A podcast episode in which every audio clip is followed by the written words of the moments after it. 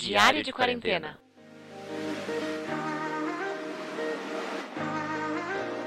Mas é engraçado você perguntar isso. Até quando ou até onde teatro permaneceria dentro de uma linguagem audiovisual?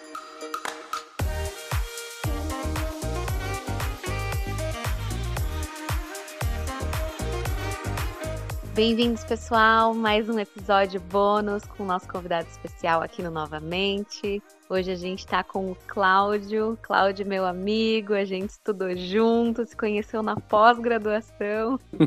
e a gente já trabalhou juntos, fizemos projetos e hoje é um amigo querido que está aqui conversando com a gente. Então, bem-vindo, Cláudio. Ai, gente, obrigado, obrigado mesmo, adorei esse convite. Achei super legal a iniciativa de vocês. E a Lucy sabe, tipo, adoro bater um papão, então vamos nessa. Ah, seja bem-vindo também, Cláudio. Gostaria então de apresentar mais sobre você. Fala o que você está fazendo, quem é você e o que você gosta. Obrigado, Caio. É...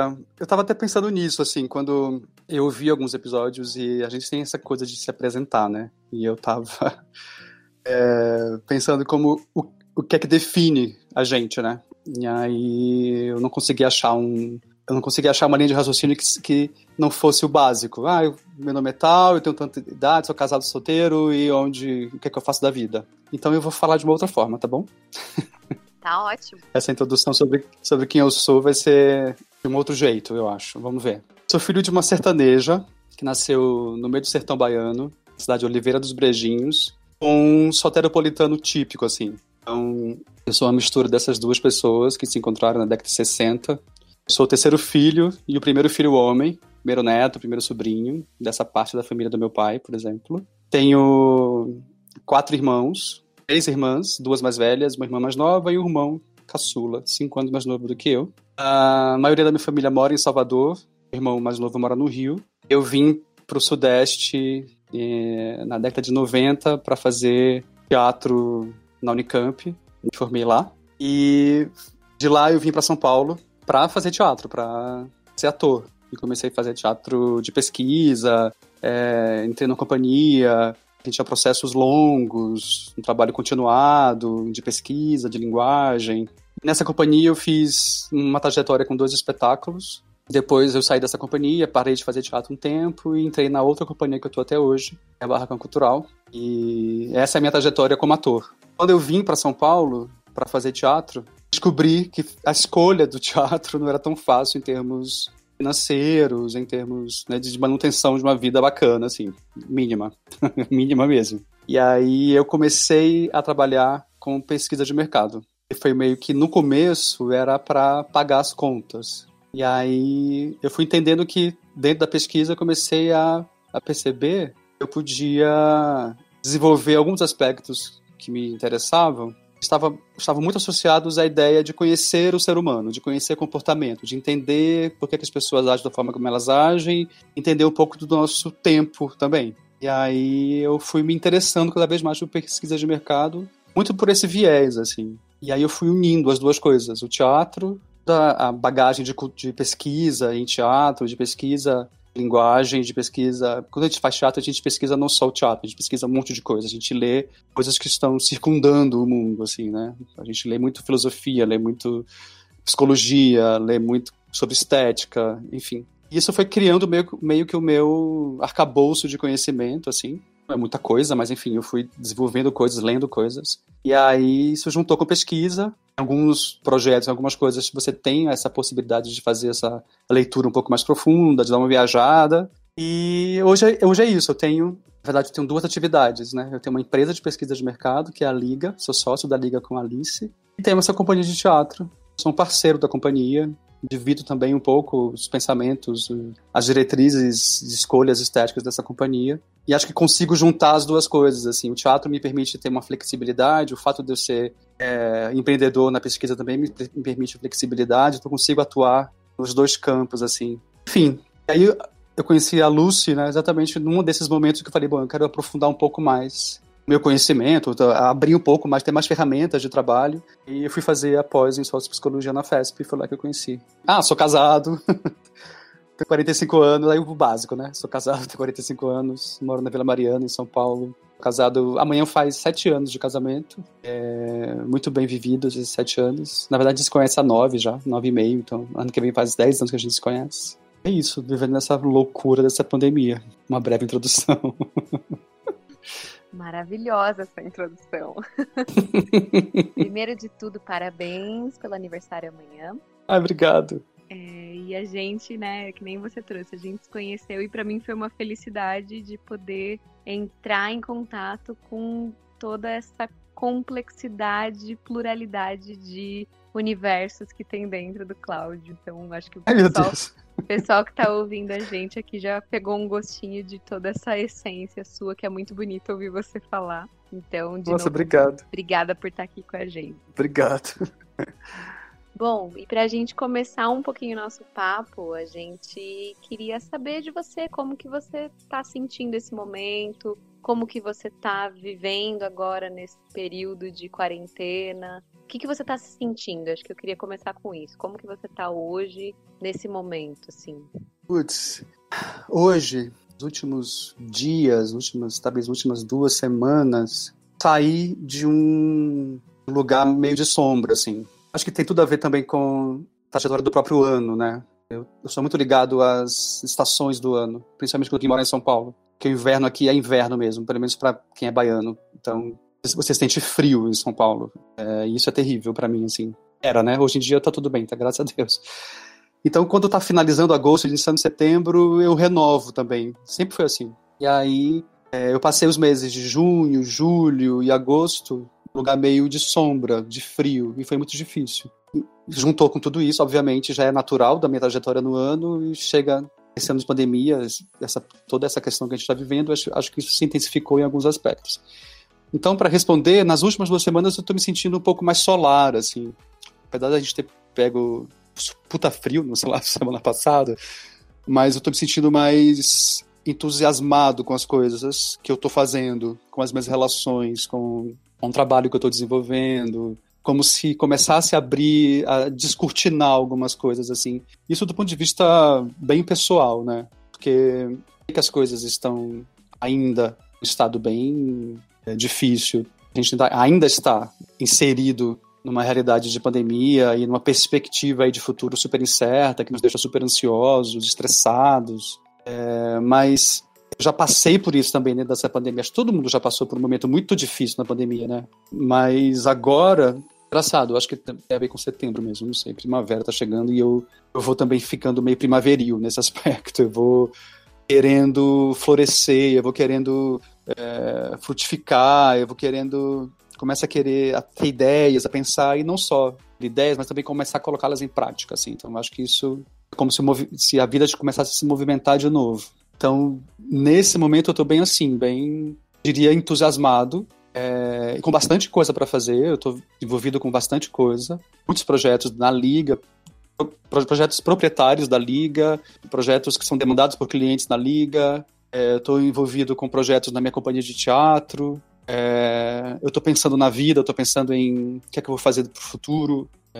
Estou vivendo até um pouquinho de uma angústia positiva de, nossa, é preciso fazer alguma coisa no sentido de 45 anos e eu quero daqui a 10 anos estar em outro lugar.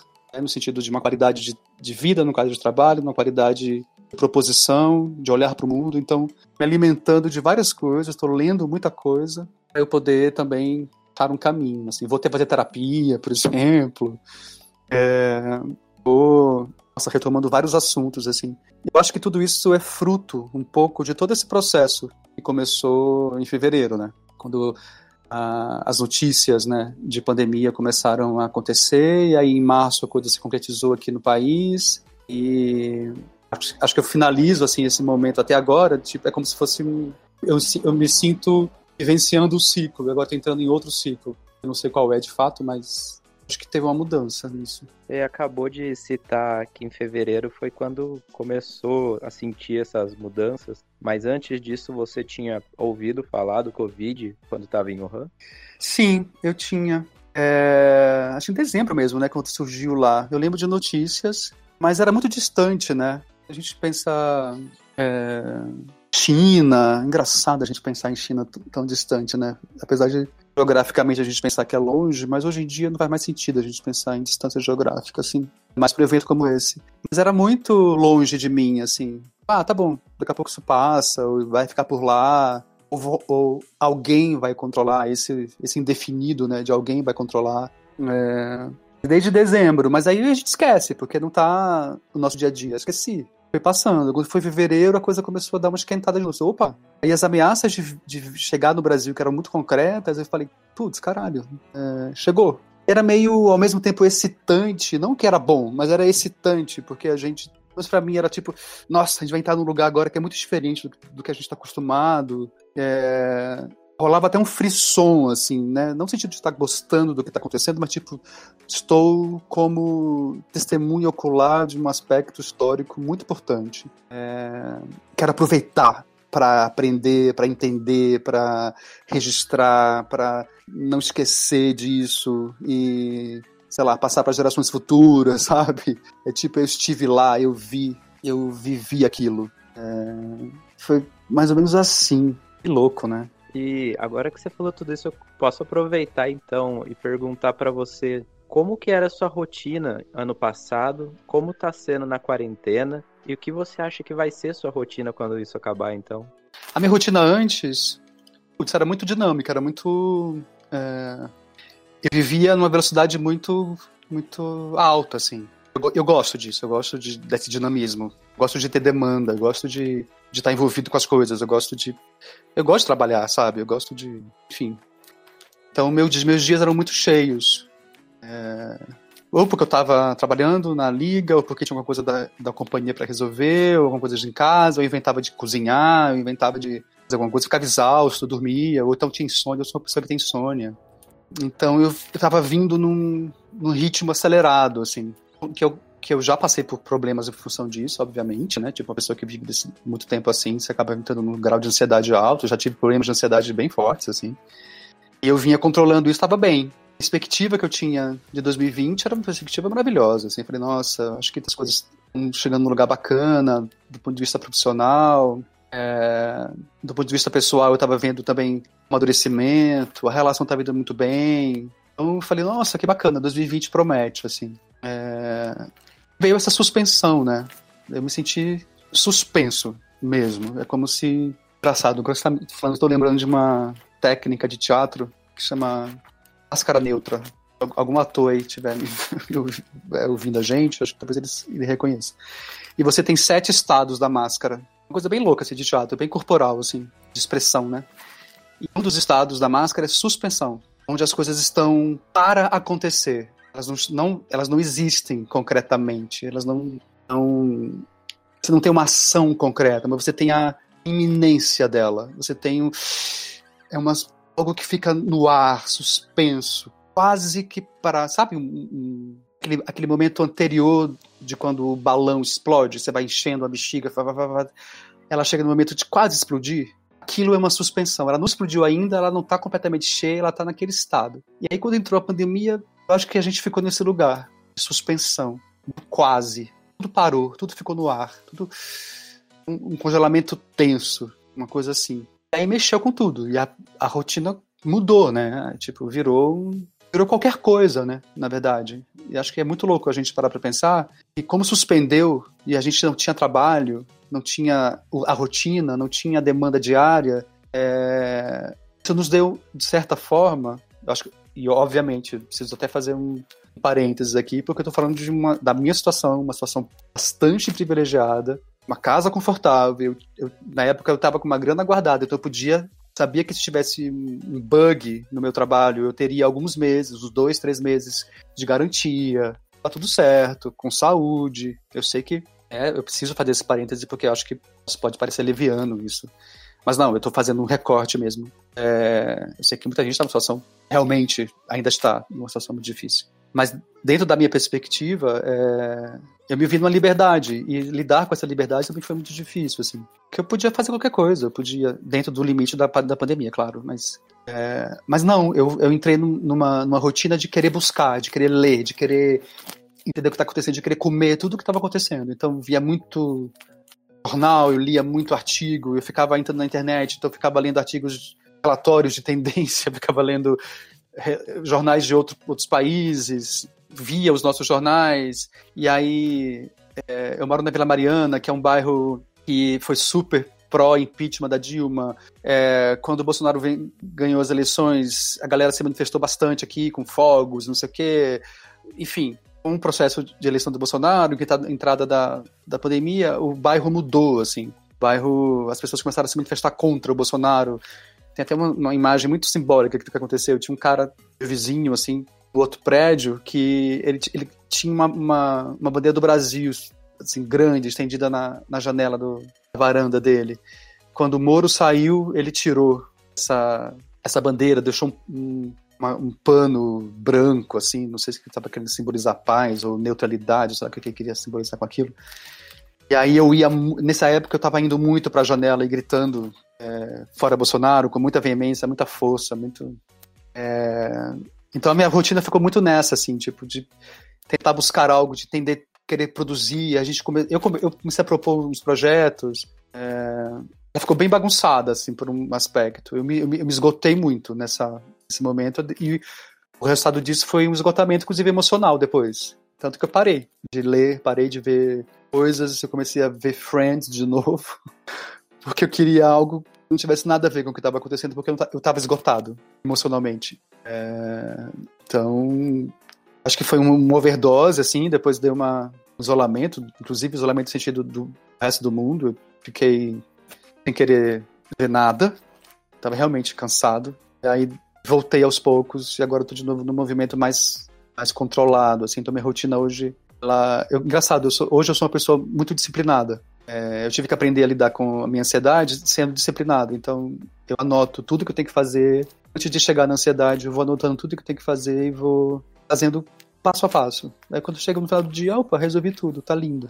Consigo dormir melhor, apesar dos pesares, né?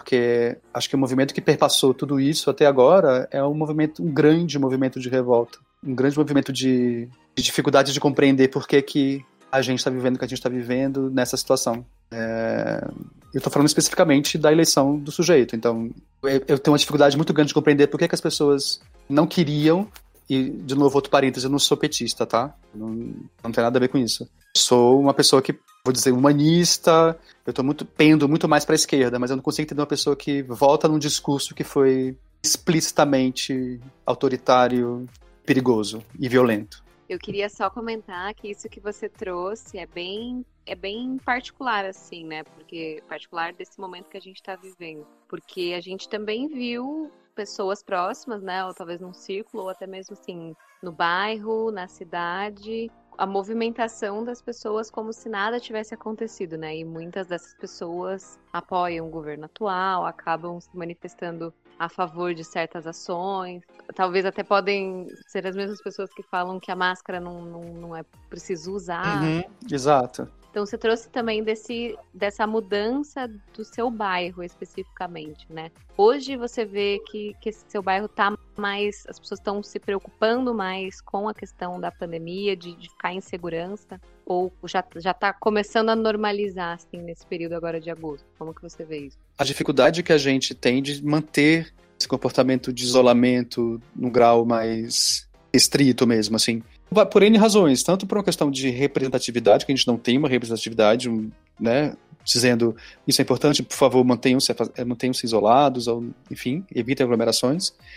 E também por uma questão, acho que até de saúde psicológica, assim, é, saída para o supermercado, saída para a feira, saída para o parque é um, uma válvula de escape que, que é muito sedutora, né? E mas eu, eu, eu, vejo negligências, assim, mesmo no meu bairro, com certeza. Tô falando de bairro de classe média, de classe média alta em São Paulo. Tipo, pessoas deveriam ser mais esclarecidas, mas eu vejo, eu vejo. Um dia fui passear com o Cris, de máscara, era um dia de tarde, um domingo à tarde, tipo 5 horas da tarde, a gente foi dar uma volta até próximo ao parque. A gente mora mais ou menos perto do Parque Ibirapuera. Nós não chegamos lá, fomos até a parte ali do Círculo Militar, e aí na pracinha que tem em frente, onde tem uns, uns equipamentos de ginástica, é... sei lá, acho que 70% das pessoas não estava com máscara. E tinham crianças, idosos. É, talvez sejam pessoas que acreditem que a, cloroquina resolve e que, é, assim, enfim, é, isso é, é fantasioso. É, é, meu, eu acho que esse, esse momento de tensão, né, de, de polaridão, polarização, assim, que fica evidente, né, fica escancarado na nossa cara, assim, todos os dias. Tem uma, um exemplo de uma vizinha que mora em cima de mim e eu, eu, parei de ir pra janela para gritar, mas durante mais, mais de dois meses eu fiquei todo, todo dia, oito e meia da noite, eu ia pra janela gritar, fora Bolsonaro. Cá entre nós, sei usar o meu, o meu aparelho vocal. Eu passei cinco anos na faculdade, então eu sei técnicas para gritar alto sem machucar minha garganta. Eu moro num lugar que tem eco, muito eco. Então eu gritava muito alto, muito alto. Eu consigo ver a Paulista daqui, então acho que a Paulista ouvia o meu grito. E ela ficava puta comigo, ela ficava muito puta, porque ela tem dois cachorros, achava que eu tava atrapalhando a vida dos cachorros dela, eu achava um absurdo ela reclamar comigo porque eu tava gritando por causa dos cachorros dela. Desculpa, eu tô falando. Eu tô gritando pelo Brasil, não tô gritando pelos seus cachorros. É... Mas acho que é isso, essa, essa polarização, né, que a gente tá vivendo hoje, que hoje tá, tá escancarada, tá, tá bem evidente, assim. É, meu, você tá certíssimo. A gente tá trocando um conhecimento científico consolidado para um viés doido político, cada um tem o seu e acaba prejudicando todo mundo, né? Nossa, total, total, Caio. Eu acabei de ver um vídeo da Rita Von Hunt e ela estava falando como a realidade é subjetiva. É mar... Primeiro que ela é maravilhosa, enfim, eu sou fã, adoro. A mãe até que postou para mim no Facebook e eu, eu fui atrás desse vídeo especificamente. E acabei de ver antes de falar com vocês, eu tava...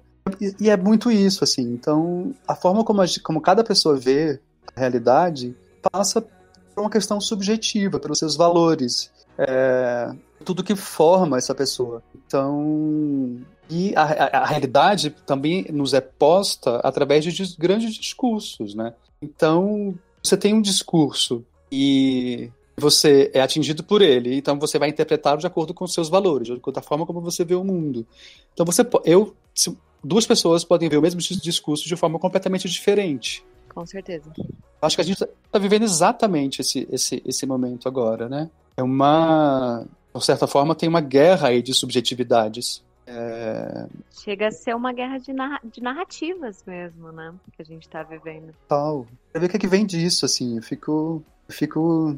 Adoraria ter uma, uma marca do tempo para ir, sei lá, viajar daqui a 10 anos para ter uma leitura com perspectiva, sabe? Histórica sobre o que está acontecendo com esse distanciamento. Nossa, olha o que a gente viveu. Pois é. Eu, eu tenho a teoria que, né, foi bem, fui bem influenciada por um, por um amigo que a gente só vai conseguir processar tudo isso que a gente está vivendo e até também a raiz um pouquinho aqui do, do, da iniciativa do Novamente que a gente teve de fazer o podcast. A gente só vai saber se dar conta disso que a gente está vivendo, de toda a profundidade e complexidade do que a gente está sentindo hoje, muito daqui para frente daqui um ano, daqui dois anos do que a gente está vendo, a gente vai conseguir olhar em retrospecto e falar: olha o poder do que a gente viveu e o que a gente estava sofrendo, estava criando, estava pensando naquele momento. É, é.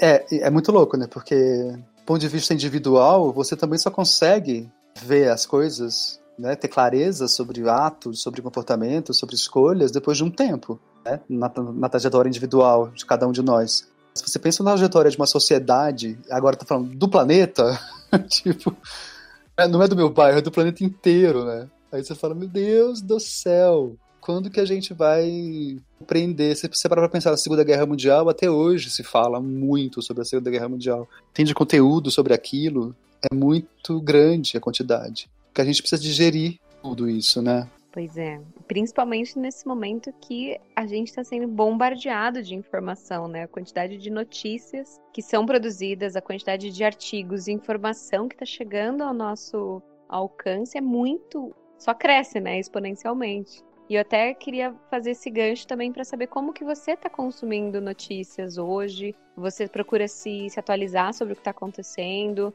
mas também respeitando o equilíbrio emocional. Como que está esse seu consumo de informação hoje? É, tá bem exatamente nisso, de, na busca de um equilíbrio emocional dentro, porque de fato, assim, eu, como eu estava falando antes, eu fui de fato abalado, eu passei mal mesmo, chegou a ser físico com tudo que estava acontecendo. Eu acho que muita gente passou por isso. É, então, por isso que eu, eu rompi, parei, parei mesmo. Eu voltei a ver Friends e, e, e não é tipo metáfora, eu vi mesmo para poder foi uma lavagem, assim. Aqueles episódios que você já viu milhões de vezes, mas engraçado, eu via. Já sabe até a fala. É, não, você sabe a fala de Friends, é uma loucura. É... Mas agora, acho que até por esse, essa mudança que rolou em mim, né? Tá, eu tô me sentindo mais entusiasmado, me sentindo, sabe? Então, eu, eu, eu voltei a, a, ler coisas, eu voltei a ler, ler artigos, conversar mais com as pessoas sobre isso, mas eu não vejo mais. Por exemplo, tem, tem coisas que eu não, ainda não vejo e nem quero ver mais. Então, eu não fico lendo a, a, a página, home da wall, não fico entrando no, na Folha, por exemplo. Eu vou pro Nexo, gosto de ler o Nexo. Então, tem lá coisas que eu, que eu dou uma lida. Junto com o Nexo, assinei o New York Times. Aí também leio coisas do New York Times, assim. Mas eu tô indo muito mais agora para uma coisa de ensaios, de análise sobre o que está acontecendo, do que exatamente o fato em si. Porque o fato em si estava me dando problemas. Então eu fico. Eu peço pro Cris, Cris, o que aconteceu hoje mais importante? Ele me dá um resumo. Mas eu também não vou mais assim, tipo, ah, eu vou ler que o Queiroz, que a cloroquina, que o Witzel, que. Não. Eu, eu sei o que está acontecendo, mas eu também não fico lá lendo e lendo e postando e nada disso. Eu falo, porra, eu não tenho mais estômago para isso. E, e, falando um pouquinho desse equilíbrio, né? Você comentou também que toda o, o talvez o, o seu bem-estar, esse seu momento solar, tem a ver com esse autoconhecimento. Você encontrou esse equilíbrio, já está buscando coisas que são mais interessantes para você. De fato, regulou a, a chavinha para você começar a se sentir bem nesse momento. E conta pra gente se tiveram algumas coisas, podem ser, sei lá, desde um livro, tá ouvindo mais música, tá fazendo um projeto específico, o que for, o que, tá te ajudando a passar por esse momento que a gente tá vivendo. Ah, legal. É... Putz, várias coisas, assim. Eu li um livro do Itamar Vieira Júnior que chama Torturado, que me ajudou porque... Primeiro que é um livro incrível, os caras... Adorei mesmo. Não sei se vocês conhecem. É, é um livro vai falar de um Brasil rural, ele vai falar da questão da escravidão, ele vai falar de duas figuras femininas muito. As personagens femininas deles são maravilhosas, tem uma trajetória de vida é, difícil no meio do sertão da Bahia. Né? São duas figuras negras, passam por questões muito fortes, assim. E de, de uma certa forma isso me, me, me, remeteu à minha origem, né? É, eu, não, eu não sou negro, tenho uma, uma, uma origem do lado do meu pai de índios, minha mãe é branca, de origem ibérica, mas lá atrás. Eu tinha uma tia-avó que era negra, filha de escravos. E ela era filha de uma ex-escrava com o meu bisavô. Então foi, foi um livro que me, que me abriu assim umas, um, uns buracos assim interessantes assim para dar uma cavucada, sabe? É, tenho feito o curso de. estou fazendo curso de culinária, do, de culinária sertaneja. Eu tô, engraçado, eu não tinha percebido, mas estou voltando muito pro sertão, não sei o que está acontecendo. Mas eu estou fazendo curso de culinária sertaneja do Rodrigo Oliveira, do Mocotó. Tem um. A gente na Liga está começando um projeto, pretar um projeto nosso, para falar de narrativas. Estamos fazendo, começando a fazer um estudo sobre contexto, tentando estruturar esse estudo para que a gente tenha um olhar sempre azeitado sobre o que está acontecendo, também do ponto de vista das narrativas que estão sendo construídas nesse momento. Tem, então, acho que essa busca por é, aprimoramento, essa busca por até mesmo tentar entender o que está acontecendo, me levando a, a absorver conteúdos que são engraçado, quando você começa a fazer isso, parece que o universo converge mesmo. Então, de vez em quando chegam coisas que algum amigo mandou, tipo, no WhatsApp. Tipo, eu acabei de descobrir uma cantora moçambicana que eu adorei, que o amigo mandou no WhatsApp. Minha mãe, perdão, minha mãe mandou no WhatsApp, tava cantando com a Mariana Aidá, eu falei, olha que mulher linda, que incrível, tal, tal, tal. Ela é uma, moça, uma, uma, cantora de Moçambique que tem um som maravilhoso. Tava ouvindo hoje na academia, tava ouvindo isso. Então as coisas vão convergindo, assim. Acho que passa por isso. E com toda essa mudança e aprendizado, você consegue dizer pra gente uma palavra ou uma frase alguma coisa que você amou por estar em isolamento na quarentena e também uma coisa que você odiou? uma coisa que eu amei por estar em quarentena, eu amei ter a experiência de cuidar mais de mim e de quem está próximo de mim. Então, como se eu tivesse aberto ali um lugar de um olhar mais cuidadoso com os outros, né? De mim, comigo também, mas também com os outros. Tanto no aspecto bem concreto assim de, do dia a dia, né? Mas também movimento de extrapolar o meu círculo mais íntimo e ir para outros lugares, assim. Então, eu faço parte de um, de um grupo que auxilia comunidades indígenas, então eu fui levar alimentos para eles. É, então isso eu amei, porque foi uma experiência acho que importante esse processo, assim. A gente vai cada vez mais precisar criar essa rede de suporte para quem precisa de ajuda. Isso foi uma coisa que eu amei. Uma coisa que eu odiei, uma coisa que eu odiei foi a presença, quase a onipresença desse governo. Mas que seja contrário, extremamente contrário a esse governo, ele é onipresente, porque o tempo inteiro você está se relacionando com ele de alguma forma. Seja para quem apoia para apoiar e para quem não apoia para não apoiar. Mas ele é. Esse faz onipresente. Eu acho que essa é uma das estratégias desse governo, é se fazer onipresente, seja para agradar quem apoia, seja para desagradar quem não apoia. E essa onipresença, ela é sufocante, ela é faz mal, porque pelo menos para mim, as ideias, o discurso, os valores desse governo me agridem. Então foi uma coisa que me. Eu odiei. Eu odiei. Que agora eu não tô odiando, eu tô só. eu tô só querendo ficar longe disso. Porque também o ódio. Bom, não, não é bom para mim, né? Então eu falei, então chega. Teve um dia que eu me peguei mentalizando positivo para trazer, tipo, tomara que é, essa dinâmica mude, inclusive para quem está dentro do governo. Tomara que isso mude, tomara que isso se transforme para melhor. Quase uma coisa meio espiritual, sabe? Aquela lei da atração, né, que todo mundo usava para tentar atrair, atrair coisas boas para si mesmo, até bens materiais. Exato, exato, é, é, é isso mesmo, é isso mesmo. Eu acredito nisso, eu acredito nisso, sim. Eu também acredito super. Eu também. Não faço nenhum ritual, assim, de ficar atraindo, mas eu, eu já tive provações na minha vida de que tem coisas que você quer e você cria uma espécie de egrégora em volta disso e isso acontece. Eu tenho, na minha vida, eu tenho algumas comprovações, assim. E, e me utilizo disso. Acho que é uma ferramenta que tá aí, bacana. Só comentando com você, ontem mesmo a gente falou sobre notícias e política e foi meio que o que eu disse. Eu achei que eu sabia o que era ruim, mas com esse governo que tá agora, eu vejo que é o pior que eu já podia ter imaginado. É, mas sabe o que mais me assusta? São as pessoas que. É, é que tipo de subjetividade é essa que olha para o que está acontecendo e fala: não, isso está correto, é assim mesmo. Isso me assusta mais do que a ação isolada do governo. Porque ele, existem apoiadores convictos. Então eu falo: nossa, mas que subjetividade é essa que olha para essa narrativa e fala assim: ah, eu concordo, é isso mesmo, tá tudo certo. Tudo certo. Da mesma forma que a menina que foi estuprada com 10 anos de idade, que eles teve, tiveram pessoas que foram para impedir que aquela menina fizesse um aborto legal. Eu falo: oi? E que subjetividade é essa que olha para essa realidade e fala assim: isso, é, fazer esse aborto legal ou incriminar essa menina é o correto?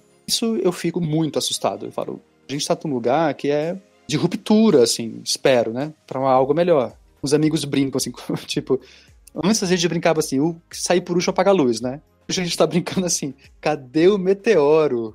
que não caiu ainda. Pois é, aguardando ansiosamente.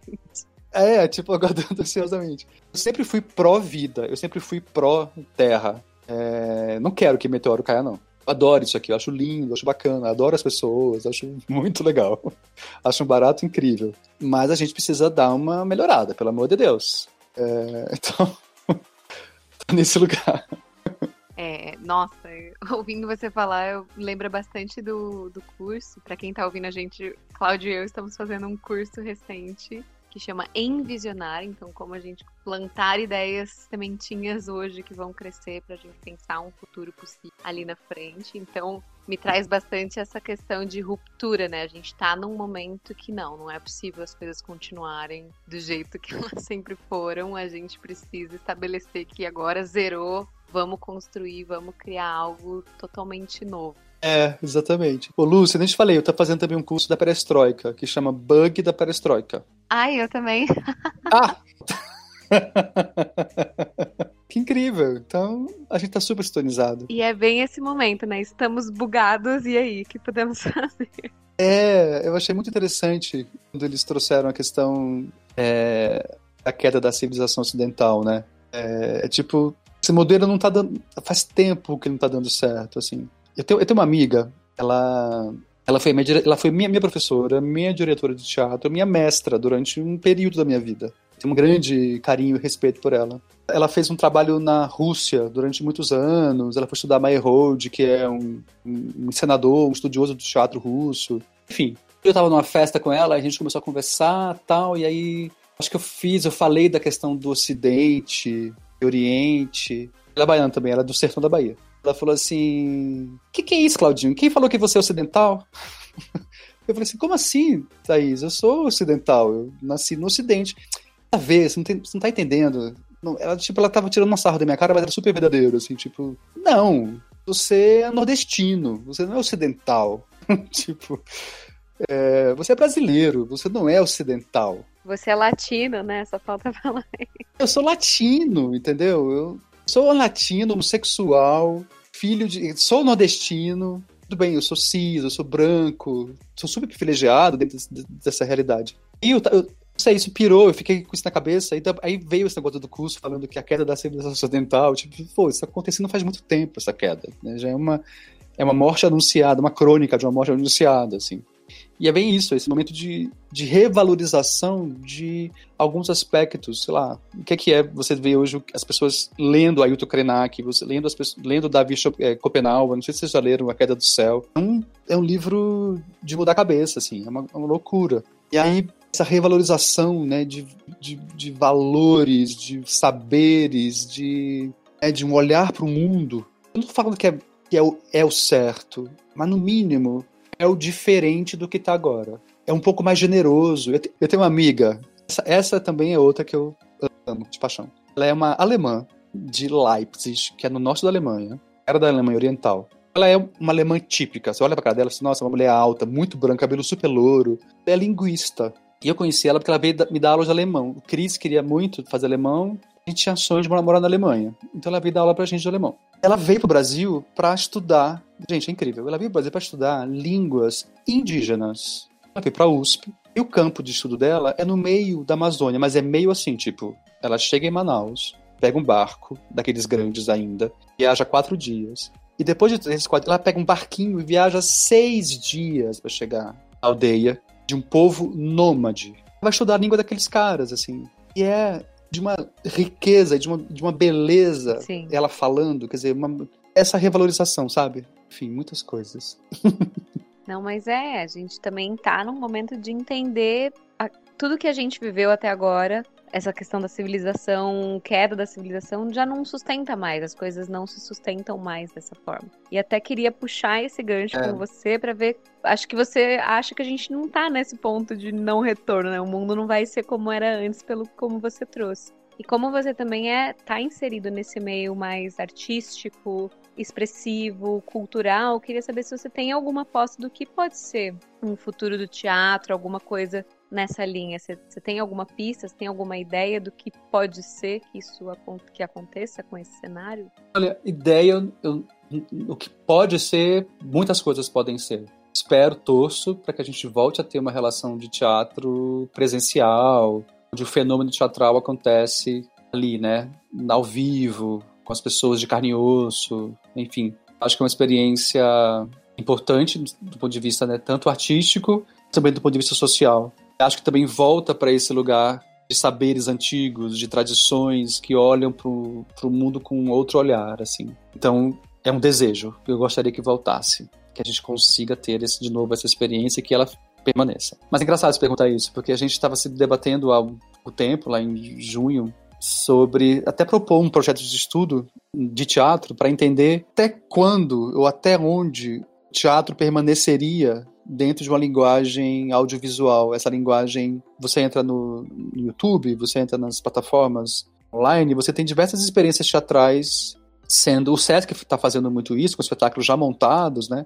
A gente também fez isso, a gente publicou no YouTube, tem leituras, tem até mesmo uma leitura encenada de um espetáculo infantil que a gente fez, enfim. É, essa experiência do teatro visto via plataformas online. Então, a, a, uma das nossas questões, até para nessa proposição que a gente acabou não fazendo, mas era uma das questões que a gente levantou, é até onde, até quando, e até em que, até em que medida o teatro permanece nessas plataformas digitais, assim. A princípio eu tive uma super resistência, que eu falei, ah, acho que é impossível, porque o fenômeno teatral, ele ele precisa desse contato físico, né? De ser ao vivo, da pessoa sentir o cheiro das coisas, das pessoas ver o ator ali na frente fazendo alguma coisa. Depois a gente foi refinando um pouco isso e entendendo que tem aspectos da linguagem do teatro que poderiam ser é, que permanecem vivas, mesmo sendo mediadas por uma câmera. É, mas eu acho que um desejo que, que, que, volte. Eu quero muito que volte os bares, quero muito que volte o teatro, quero muito que volte os parques, eu quero muito, muito que volte os abraços, os beijos, é, o contato físico com as pessoas. Eu quero poder abraçar os meus amigos, pelo amor de Deus, gente. É difícil não poder abraçar as pessoas. Essa é uma das perguntas que a gente faz aqui para chegar perto do final. É justamente qual é a primeira coisa que você vai fazer quando for seguro sair de casa? Sabe o que eu vou fazer? Eu já combinei com uma amiga minha, Priscila. Vou fazer um super caruru. Caruru é uma comida baiana, de, de origem africana, é... que é o, o, nome de um prato, também é o nome de um acontecimento. Então, caso, eu vou, eu vou fazer sete pratos diferentes da culinária afro-baiana, vamos dizer assim. Vou convidar muitas pessoas porque geralmente na Bahia você faz essas festas, você convida muita gente. Inclusive, no mês de setembro você tem as comemorações de Cosme Damião ou os IBGs dentro do, da, das religiões de matriz afro-brasileira. E é uma tradição muito grande em Salvador, isso. É, inclusive, eu vou para Salvador agora e quero tentar fazer na minha mãe uma coisinha pequenininha. Então, a primeira coisa que eu vou fazer é uma grande festa, pegada a muito caruru, e vatapá, e farofa de dendê, e xixi de galinha, e enfim. E receber as pessoas receber os amigos queridíssimos, receber gente pra gente se ver, a gente comer junto, a gente se abraçar, a gente dançar, é, a gente comemorar a vida, comemorar as coisas boas da vida. E vocês estão convidadíssimos. Então já assim que rolar. Uhul! Ai, já tava aqui até a Grace falando dos pratos e já fiquei com super vontade de estar junto nesse momento. Não, assim que a gente puder, eu vou fazer com certeza e vou avisar. Ótimo, ai, muito, muito bom. e, Clau, assim, pra gente também, a gente costuma sempre pedir para os nossos convidados deixar uma frase, alguma coisa que você queira inspirar, que seja uma coisa que também que te marcou nesse momento, que você queira passar esse conhecimento ou esse saber para frente. Então, palco é seu. Pode falar o que você quiser para os nossos ouvintes. Ai, meu Deus. Como acabei de falar de Caruru, uma oração, vou falar, tem uma música que se chama Canto para Oxalá. Eu vou, vou falar a letra dessa música, e é a seguinte. Ver se eu vou lembrar de tudo. Onisaure Aulaxé. Onisaure Oberiamã. Onisaure Aulaxé Babá. Onisaure Oberiomã. É isso. Maravilhoso. Queria só te agradecer, Clau. Depois você conta pra gente o que, que, que tudo isso representa. Também, se quiser falar agora, pode falar. Ah, eu nem sei o que, que significa, mas é... depois eu mando pra vocês o linkzinho da Rita Ribeiro cantando isso, é lindo. Procure no Spotify, galera, quem estiver ouvindo. É lindo a Rita Ribeiro cantando. Rita Benedito, agora ela mudou de nome, Rita Benedito, cantando Canto pro Xalá. Ai, ótimo, porque a maior parte também do pessoal que tá ouvindo a gente escuta pelo Spotify, então já tá só um, um clique away de. Só um cliquezinho pra Rita Benedito. Clau, muito, muito, muito obrigada. Fiquei muito feliz com o nosso papo, muito feliz com a nossa conversa, de saber também todas esses, essas nuances que você passou ao longo da quarentena. Bom saber que você está bem nesse momento também, que isso sirva de inspiração e também que outras pessoas possam se espelhar e se inspirar nesse seu momento solar, que eu gostei dessa expressão. e, novamente, obrigada por trazer toda essa energia, todas as suas ideias e insights que tiver. Eu, enquanto você falava, tive vários insights, então só tenho a agradecer. Ai, vamos conversar depois sobre esses insights todos também. Agora é minha vez também de falar meu muito obrigado, foi bem diferente. Apesar de a gente já ter conversado com outros artistas, almas de artista, eu percebo que cada vez mais essas pessoas que têm esse lado aflorado são muito únicas. E não é tipo alguém que fez exatas, vamos dizer, que é sempre a mesma tecla. Então fica muito legal de conversar com. Gente, eu adorei mesmo, gostei muito. Primeiro da iniciativa de vocês, achei muito bacana ter um espaço para refletir sobre isso. Eu adoro o nome novamente, acho muito legal. E fiquei muito feliz também pelo convite, fiquei muito feliz de conversar com vocês, adorei. E ter esse espaço de falar, não sei, eu gosto de, de trocar as coisas. Então, ah, obrigado, eu adorei, adorei. Ah, nossa, muito obrigado aqui.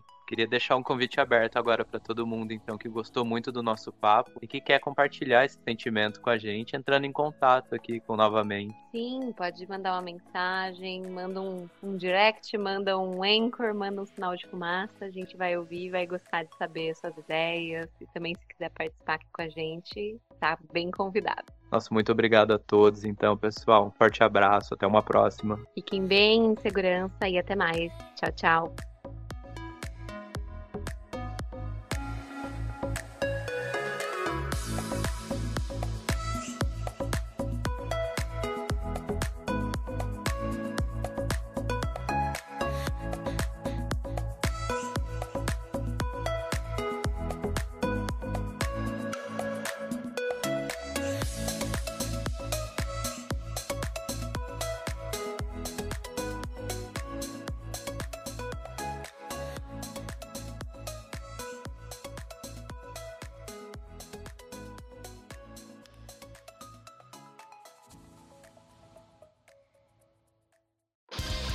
Energium Ilimitada, edições de podcast.